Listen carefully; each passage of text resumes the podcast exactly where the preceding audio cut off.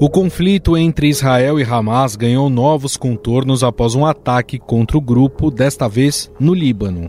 O alvo foi o número 2 da ala política dos terroristas, Saleh al-Arouri, morto em Beirute. Após o ocorrido, o líder do Hezbollah, Hassan Nasrallah, tem aparecido sucessivas vezes para dizer que a resposta contra Israel é inevitável.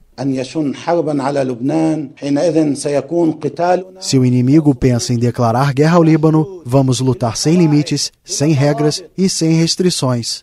Quem considerar entrar em guerra contra nós vai simplesmente se arrepender. A guerra vai custar muito caro.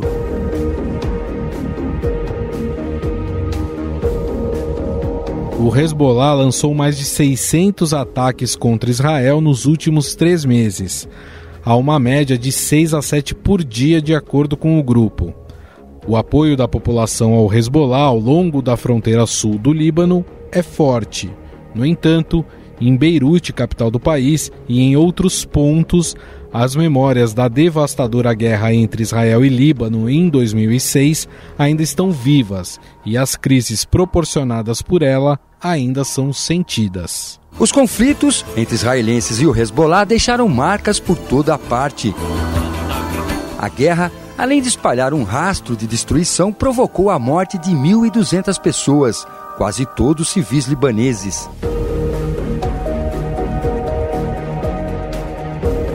As Forças Armadas de Israel têm revidado cada vez mais os ataques do Hezbollah. Recentemente, uma vila que seria a base do grupo, a cerca de 40 quilômetros da fronteira com o Líbano, foi atingida. O exército israelense contou 40 disparos vindos do Líbano e não demorou a revidar com ataques a instalações do Hezbollah. Não há relatos de feridos. Nesta segunda-feira, uma importante autoridade militar do Hezbollah morreu em um ataque feito por Israel no sul do Líbano. Antes deste acontecimento, o Hezbollah tinha tentado limitar o seu envolvimento com as questões da faixa de Gaza a uma guerra de palavras, bem como a ataques limitados ao longo da sua fronteira com Israel. O grupo agia dessa forma para evitar arrastar o Líbano para outro conflito armado com Israel. O secretário de Estado norte-americano Anthony Blinken e o mais alto diplomata da União Europeia Josep Borrell tentam diplomaticamente evitar que o conflito se escale para o Líbano, a Cisjordânia ocupada e as linhas marítimas do Mar Vermelho. É a quarta viagem de Anthony Blinken à região do conflito em apenas três meses. O chefe da diplomacia americana tenta diminuir a tensão em um momento em que a guerra entre Israel e o grupo terrorista Hamas corre o risco de alcançar outros países.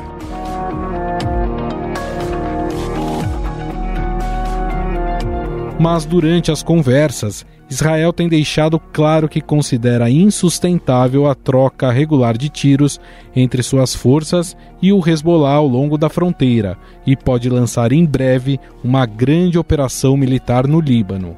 Essa decisão tem enfrentado oposição constante dos Estados Unidos devido à probabilidade de atrair o Irã, que apoia os dois grupos e que poderia obrigar os Estados Unidos a responder militarmente em nome de Israel. O Hezbollah surgiu em 82, em reação à ocupação israelense do sul do país. O movimento foi inspirado pela Revolução Islâmica de 1979 no Irã. A milícia libanesa Hezbollah afirma que disparou hoje mais de 60 mísseis contra uma base militar ao norte de Israel.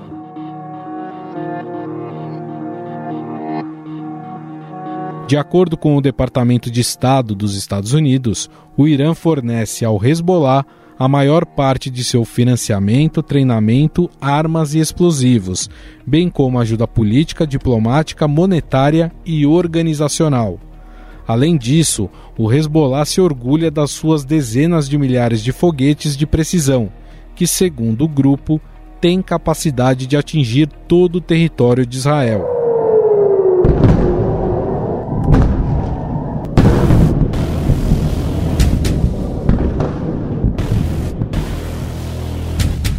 O grupo também mantém relações diplomáticas com a Síria, apoiando a ditadura de Bashar al-Assad. O território sírio serve como uma rota para o Hezbollah receber armamento militar. Até por essa força e apoio desses países, que importantes figuras israelenses há muito tempo pressionam o governo para maximizar a oportunidade de erradicar as ameaças do Hezbollah. Israel is at war. We didn't want this war. It was forced upon us in the most brutal and savage way. But though Israel didn't start this war, Israel will finish it.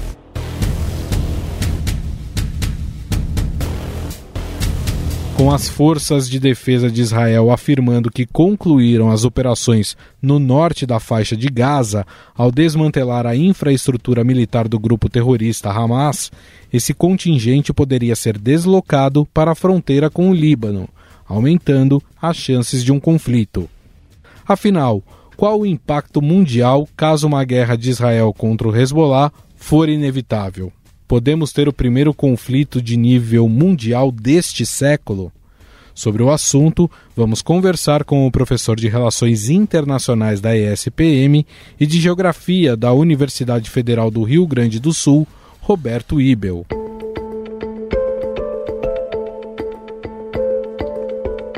Tudo bem, professor? Tudo bem, Gustavo. Uma satisfação estar com vocês aqui de novo em 2024.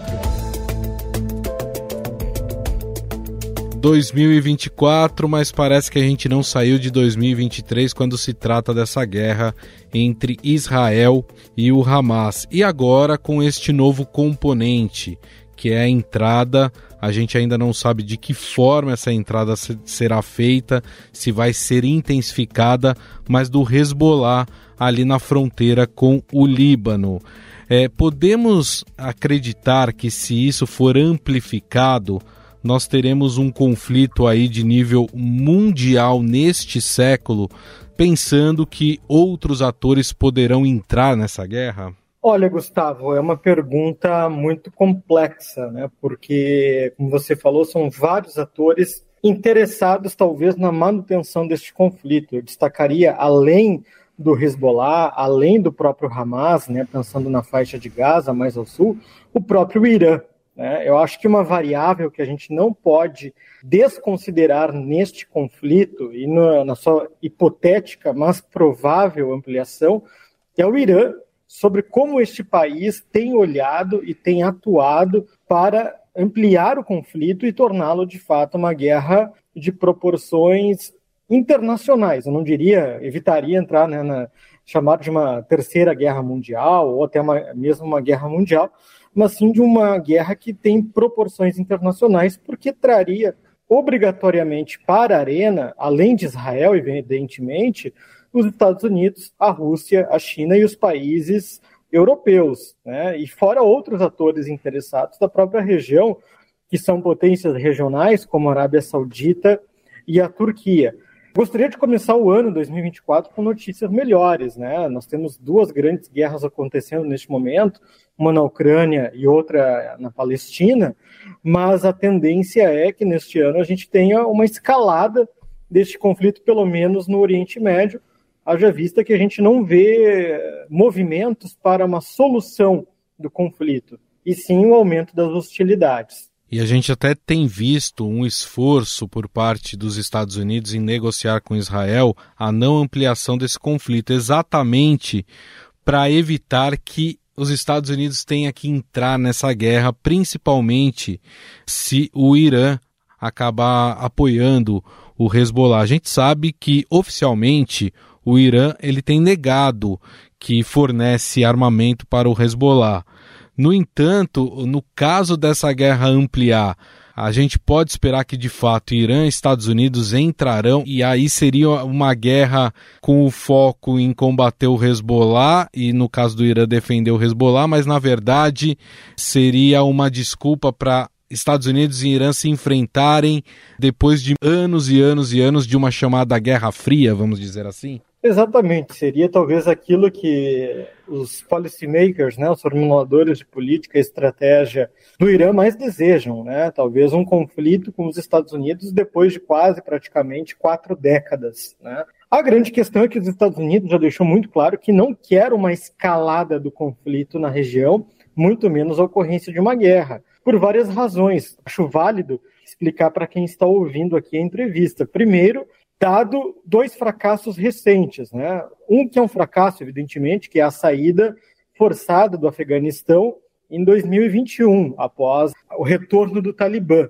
Um segundo, eu não diria um fracasso, mas que demonstrou talvez uma incapacidade dos Estados Unidos evitar a escalada de uma guerra, que é a própria guerra na Ucrânia, que se tornou uma guerra muito cara para os Estados Unidos e as sanções contra a Rússia não fizeram um momento. Então, o envolvimento num terceiro conflito internacional em mais um ano, sobretudo num ano eleitoral, que será um ponto de inflexão, principalmente para o governo de Joe Biden nos Estados Unidos, é tudo que os norte-americanos não desejam nesse momento. Uma nova guerra na qual os Estados Unidos seja colocado como ator principal. Por isso, a pressão norte-americana, inclusive nesta semana, o secretário de Estado Anthony Blinken está, aliás, por um périplo, né, um verdadeiro périplo na região, visitando não apenas Israel, mas outros países, na tentativa de forçar Israel a não escalar o conflito, mas também forçar com que os outros países da região não entrem na guerra e não se sintam provocados pelas ações do Hezbollah, do Hamas ou até mesmo pelo Estado de Israel. É claro que o Irã tem o interesse, talvez, daquilo que a gente chama em relações internacionais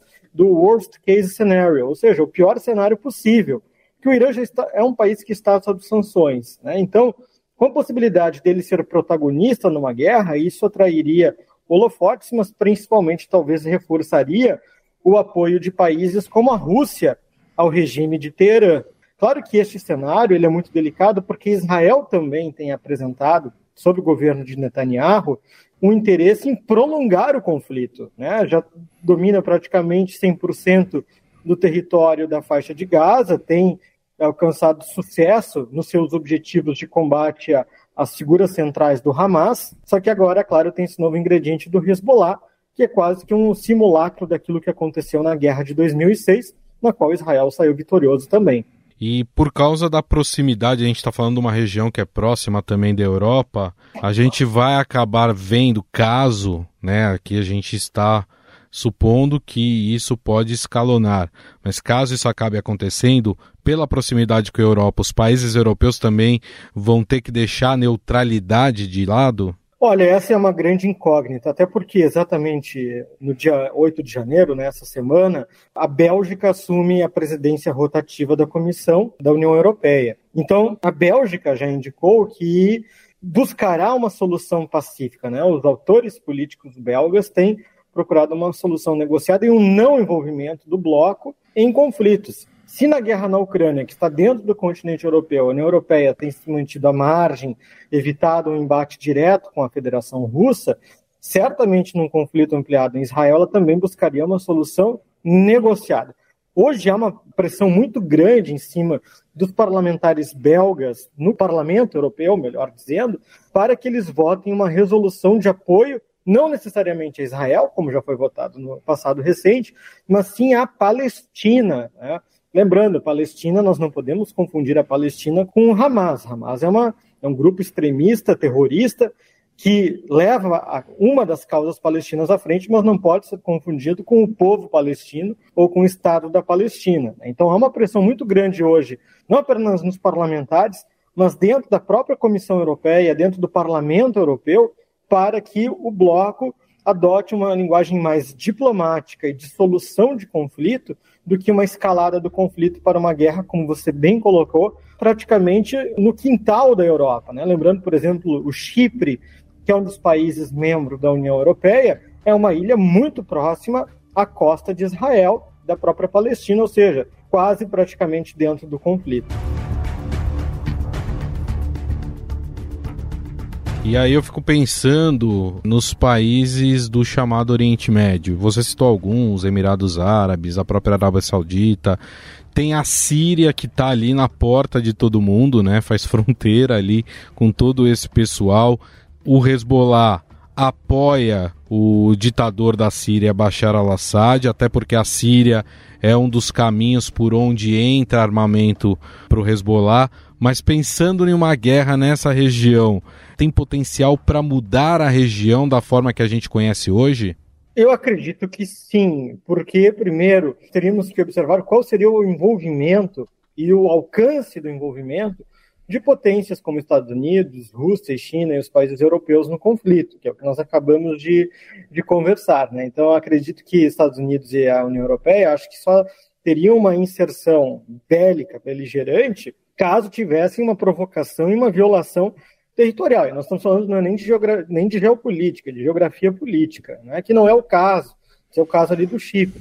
Mas é claro que há também o interesse da Rússia em talvez desestabilizar a região até para tirar o foco da guerra na Ucrânia, né, como aconteceu em outubro, quando começaram os ataques da, do Estado de Israel contra o grupo terrorista Hamas. O que pode mudar de fato na região, isso me traz uma certa preocupação enquanto analista, é não essas potências ocidentais ou grandes potências que não são ocidentais, como a China, mas sim das potências regionais. Irã, Turquia e Arábia Saudita. A Arábia Saudita praticamente estaria numa situação muito delicada, porque se por um lado é, o país é inimigo histórico do Irã, por outro lado as relações com Israel estão sendo costuradas, não são relações plenas. Né?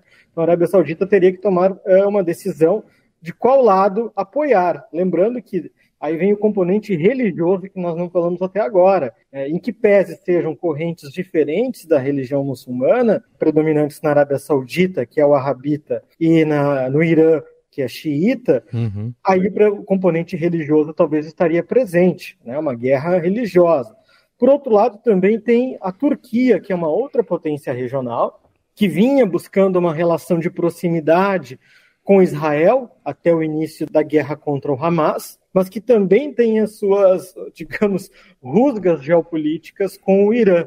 Né? Então, tudo está, acho que, no entorno do Irã. E aí eu expandiria um pouco essa dinâmica de um conflito no Oriente Médio, porque todos os países ali que são, por exemplo, Líbano, Jordânia, Egito, né, as pequenas monarquias ali da região, teriam que tomar um posicionamento que seria desagradável em algumas circunstâncias. Seria como a gente fala, né, teriam um constrangimento nas relações internacionais, porque seriam obrigados a apoiar Israel ou seriam obrigados a apoiar o Irã, embora não quisessem apoiar nenhum ou nenhum outro lado. Então, certamente isso mudaria a dinâmica da própria região e do seu entorno estratégico, né? já olhando também para a Ásia Central, olhando para o Extremo Oriente, a região do Mar Cáspio, do Cáucaso, Sim. enfim. Então, a gente pode pensar que teríamos certamente uma nova geografia política, uma nova cartografia na eventualidade de um conflito ampliado entre o Estado de Israel, o Hezbollah e o Hamas, e o envolvimento direto do Irã, da Síria e de outros países na região. Agora, professor, para encerrar, eu queria falar um pouco sobre o papel do Líbano, porque a gente está falando do Hezbollah, mas o Hezbollah ele não governa o Líbano. Ele domina ali um, um pedaço do Líbano, o sul ali do, do Líbano, mas o Líbano tem um, um governo. De que forma este governo tem força para agir, para evitar uma guerra como aquela de 2006, que foi trágica para o Líbano, né? A guerra contra próprio Israel. O governo hoje libanês ele tem força para evitar esse tipo de conflito? Ele tem demonstrado uma certa resiliência, eu diria, Gustavo, né? Mas de fato, a, o Líbano ele apresenta instabilidades políticas e econômicas praticamente há duas décadas, né? Aconteceu aquele trágico explosão cerca de dois anos atrás, né? Que escancarou ali uma uma ineficiência, ou melhor dizendo, uma incapacidade do Estado de resolver problemas domésticos né, e resolver problemas políticos também. O Líbano está numa certa crise econômica desde a pandemia, foi fortemente impactado pela pandemia da Covid-19 e não tem uma força política suficiente de conter, por exemplo, a própria existência do Hezbollah no seu território. Por outro lado, o Líbano sempre foi uma referência. Beirute, a capital, era considerada Paris né, do Oriente Médio.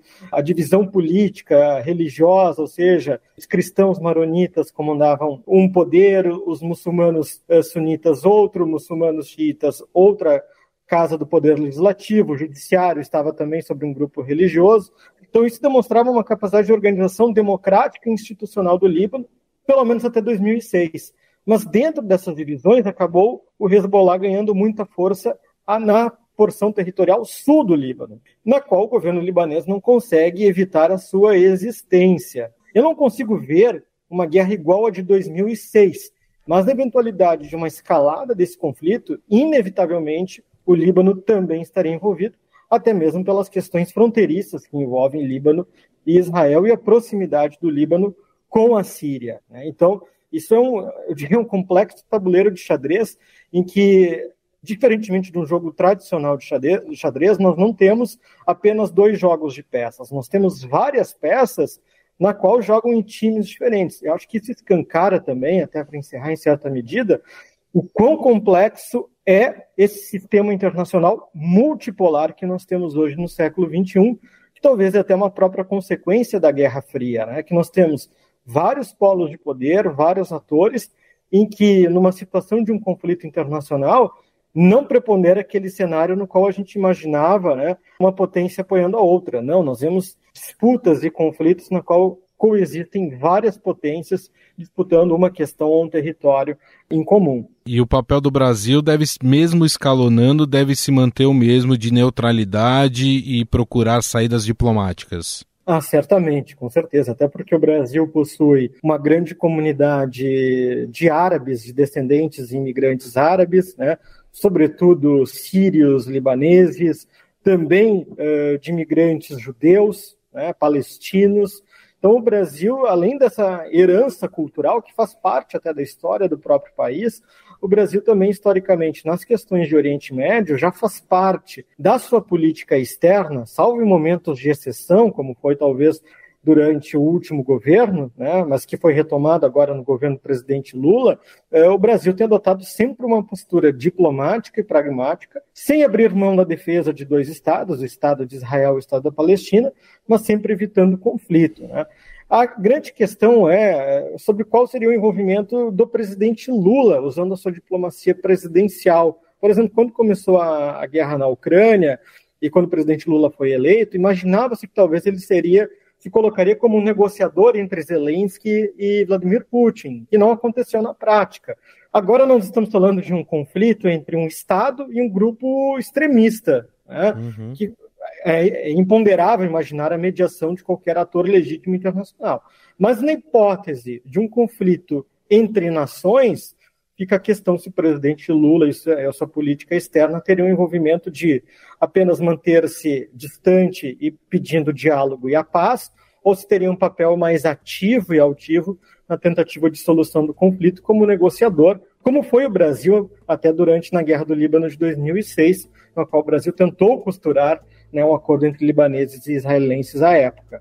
Bom, nós conversamos com o professor de Relações Internacionais da ESPM e de Geografia da Universidade Federal do Rio Grande do Sul, Roberto Ibel, a quem eu agradeço mais uma vez a entrevista. Muito obrigado, viu, professor? Eu que agradeço pelo espaço de sempre, Gustavo.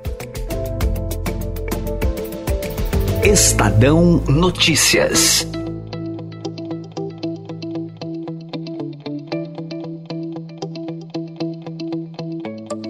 O Estadão Notícias desta terça-feira vai ficando por aqui. Contou com a apresentação minha, Gustavo Lopes. O roteiro, produção e edição são minhas, de Jefferson Perleberg e Gabriela Forte.